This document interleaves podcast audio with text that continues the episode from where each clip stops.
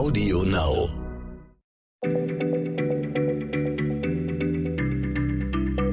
Schneller Schlau, der kurze Wissenspodcast von PM.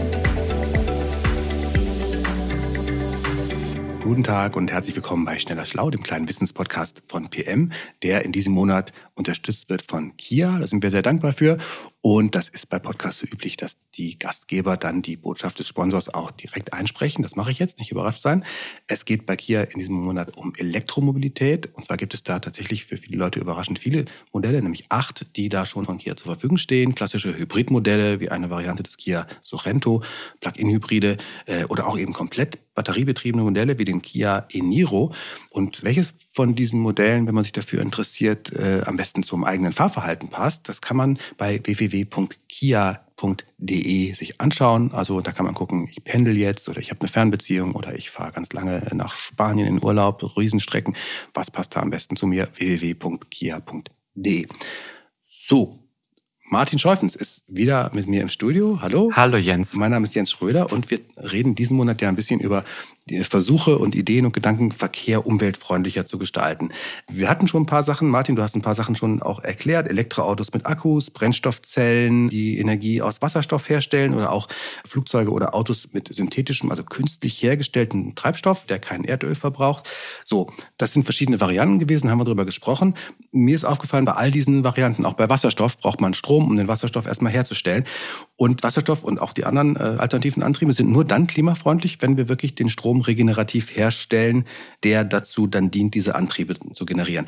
Da muss ich jetzt mal kritisch nachfragen. Diesen vielen grünen Strom haben wir doch gar nicht. Das heißt, sind diese ganzen alternativen Antriebe dann möglicherweise auch zum Scheitern verurteilt, weil wir einfach den grünen Strom nicht haben? Da sprichst du tatsächlich ein gutes Thema an. Also diese Herstellung von grünem Strom ist der Dreh- und Angelpunkt von allen Antrieben.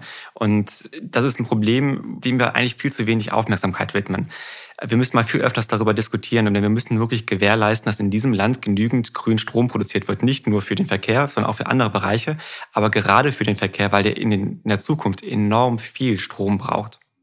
Meines Wissens ist in Deutschland gerade der Strommix so, dass 40 Prozent unseres Stromverbrauchs mit regenerativen Stromerzeugungen gedeckt werden. Der Rest entsteht eben vor allem durch Kohleverbrennung. Es wird ja schon ganz schön schwer werden, diesen äh, Teil, also diese 60 Prozent Kohle und, und äh, Atomstrom regenerativ zu machen. Und jetzt sagst du, wir brauchen auch noch ganz viel neuen Strom für den Verkehrssektor. Wie soll das denn gehen? Also das, da bin ich jetzt ein bisschen pessimistisch, wenn wir den normalen Strom schon nicht grün hergestellt kriegen. Ja, das ist echt eine Herausforderung und ich mache das ganze Problem jetzt noch mal ein bisschen größer, weil es ist ja jetzt nicht nur der Verkehr, der Strom braucht. Es ist auch die Industrie, die das braucht, auch das Heizen. Wir sollen ja in der Zukunft nicht mehr nur mit Gas oder mit Kohle heizen unsere Wohnungen, sondern auch mit Strom. Das heißt, das ganze Land soll elektrifiziert werden. Bislang haben wir ganz viele verschiedene Energieformen. Wir haben Kohle und wir haben Gas, wir haben Atomkraft. Und in der Zukunft soll fast alles mit Strom laufen. Experten nennen das dann Sektorenkopplung, weil die verschiedenen Sektoren, die verschiedenen Bereiche in diesem Land alle durch die gleiche Energie, nämlich durch Strom, angetrieben werden sollen. Und das ist natürlich ein riesiger Kraftakt und ein riesiger Umbau, den man da braucht. Er hat allerdings auch ein paar Vorteile und deswegen macht man das ja auch. Der wichtigste ist erstmal, man sucht ja eine regenerative Energieform und Strom ist eigentlich die einzige regenerative Energieform, die wir gerade im großen Stil herstellen können. Wenn wir also den Klimawandel stoppen müssen oder wollen, und das wollen wir ja auch, dann müssen wir auf regenerativen Strom gehen. Zum Zweiten ist Strom eine viel effektivere Energieform als andere, also zum Beispiel als Kohle, weil da geht ganz viel Energie zum Beispiel als Wärme verloren. Bei Kohle jetzt. Bei Kohle jetzt. Mhm. Deswegen werden wir, wenn wir auf Strom gehen, unsere Energie insgesamt viel sinnvoller einsetzen. Das heißt zwar, dass wir auf der einen Seite wirklich viel mehr Strom brauchen als heutzutage, aber insgesamt senken wir unseren Energieverbrauch, weil wir eben die Energie sinnvoller nutzen. Und das Dritte, und das klingt vielleicht im ersten Moment paradox, das Stromnetz wird stabiler. Jetzt denken das alle, denkt man doch immer andersrum. Ja, man, man denkt jetzt, okay, wenn jetzt das Stromnetz jetzt nicht nur äh, unsere Laptops laufen lassen sollen, sondern auch noch unsere Wohnungen heizen müssen und den Verkehr machen müssen und die Industrie machen müssen, der bricht ja dann irgendwann zusammen. Nee, es ist genau andersrum. Je mehr Bereiche man hat, umso mehr können sich die Bereiche gegenseitig aushelfen und dadurch wird das ganze System sicherer. Okay, das klingt jetzt äh, so theoretisch und äh, auf dem Papier, wie man so schön sagt, ganz gut. Aber es bedeutet ja auch, dass wir wirklich nicht nur ein bisschen mehr Strom, sondern ein Vielfaches an Strom brauchen und dann auch noch möglichst komplett regenerativ. Also da, da sehe ich jetzt direkt, wie ganz Deutschland mit Windrädern zugepflastert wird. Das ist ja immer so ein bisschen das Szenario. Äh, aber tatsächlich kommt mir das jetzt so vor, als müsste das dann so sein, wenn wir diese Welt herstellen wollen, die du da gerade skizzierst. Ja, das ist das typische Horrorszenario, das dann viele bringen, dass wir jetzt irgendwie zehnmal mehr Windräder brauchen oder hundertmal mehr Windräder. Naja, ein Vielfaches mehr Strom brauchen wir. Vielleicht, um das Ganze zu versachlichen, bringe ich jetzt mal eine Studie rein. und damit auch Leute das nächste Mal nachlesen können und mir nicht einfach nur glauben müssen, wer sich wirklich für dieses Thema interessiert. Es gibt viele verschiedene Studien, die kommen immer zu jeweils leicht verschiedenen Ergebnissen, aber im Großen und Ganzen ist doch die Richtung die gleiche. Ähm, ich habe jetzt mal eine der aktuellsten rausgenommen und das ist nämlich vom Fraunhofer Institut in Freiburg vom Februar 2020. Die Studie heißt Wege zu einem klimaneutralen Energiesystem. Und die haben das Ganze mal durchgerechnet. Also wie kann das komplette Land durch Strom funktionieren und gleichzeitig wie schafft man diesen ganzen Umbau, dass er möglichst billig ist. Und ich fand das tatsächlich ganz interessant, was die so als Ergebnis hatten. Das Ergebnis bezieht sich jetzt allerdings, wenn ich darüber rede, wirklich auf ganz Deutschland, jetzt nicht nur auf den Verkehr, sondern wir reden wirklich über alles, über Industrie, über Heizen, über Stromverbrauch, wirklich einmal komplett alles. Weil es macht eben keinen Sinn mehr, sobald die ganzen Sektoren zusammengekoppelt sind, dann das Einzelne zu differenzieren. Verstehe, es geht jetzt um alles. Und zu welchem Ergebnis kommt die Studie über alles? Die Studie kommt zum Ergebnis, dass wir bis 2050 das fünf- bis siebenfache der Leistung regenerativer Anlagen brauchen. Also sage ich doch eben, fünf bis siebenmal mehr Windräder heißt das. Das ist ja natürlich richtig, richtig viel. Nein. Also ich habe von Leistung gesprochen, nicht von Windrädern. Die Windräder werden ja immer leistungsstärker.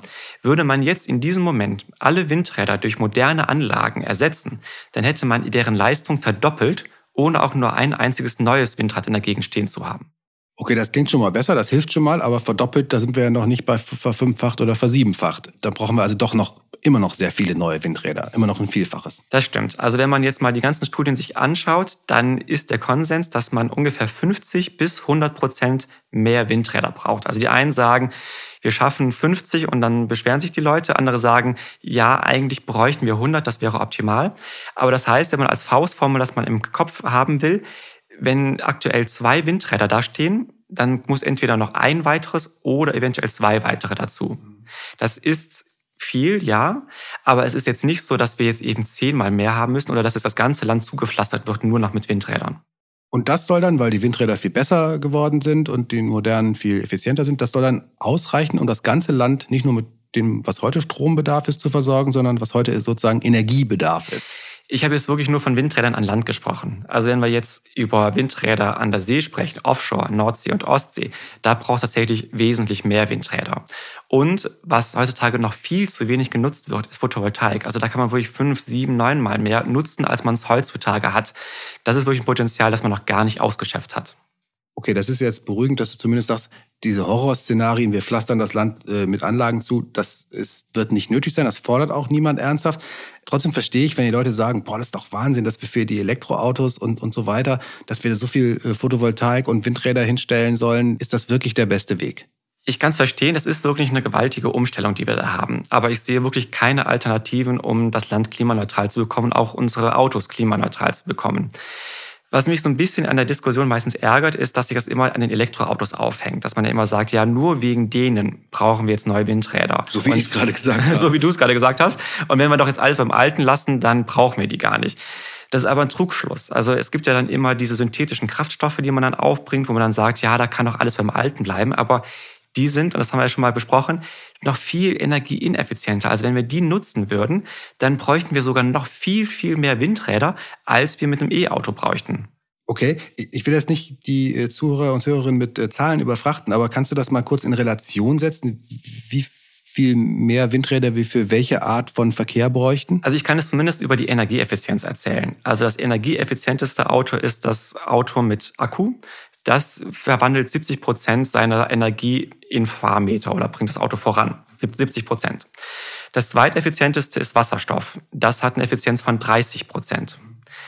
Am wirklich wenigsten effizient sind eben diese synthetischen Kraftstoffe. Da haben wir nur noch 15 Prozent. Weil die, das muss zweimal alles umgewandelt werden, bis wir so einen synthetischen Kraftstoff haben. Da verliert man immer was. Genau, bei der Herstellung geht einfach ganz schön viel verloren und bei so einem Verbrennungsmotor geht auch ganz schön viel Energie verloren durch die Hitze, die dabei mhm. entsteht. Mhm. Und wenn man dann merkt, okay, eine Energieeffizienz von 70 im Vergleich zu 15, da braucht man wirklich ein Vielfaches mehr an Windrädern, wenn wir jetzt auf diese synthetischen Kraftstoffe umsteigen.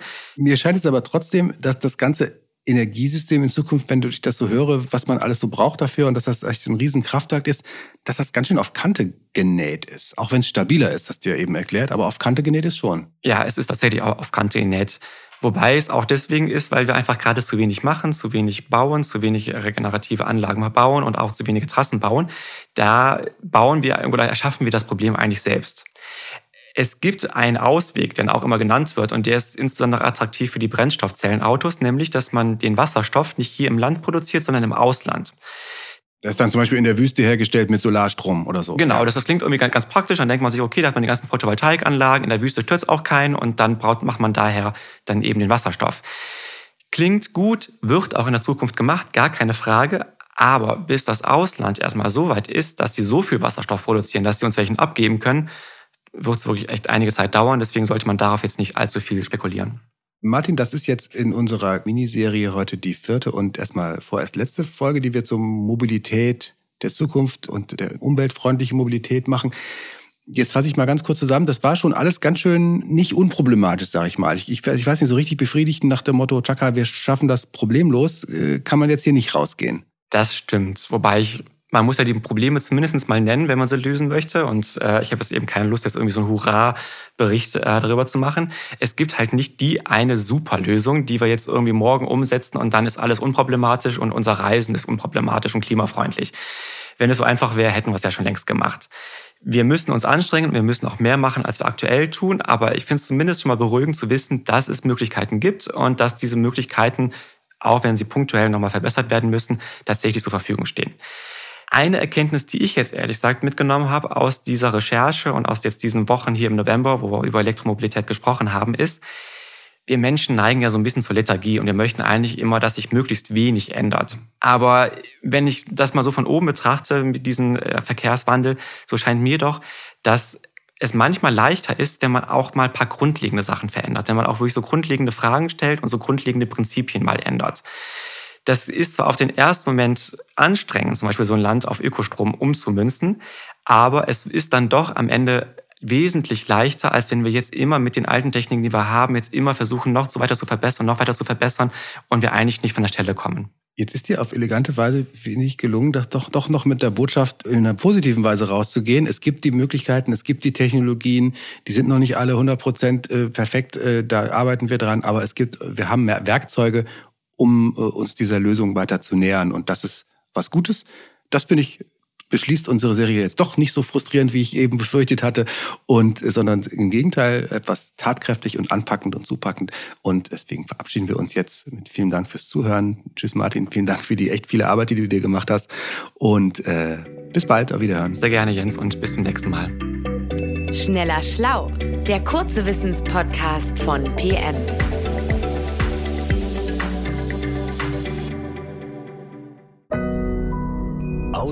Now.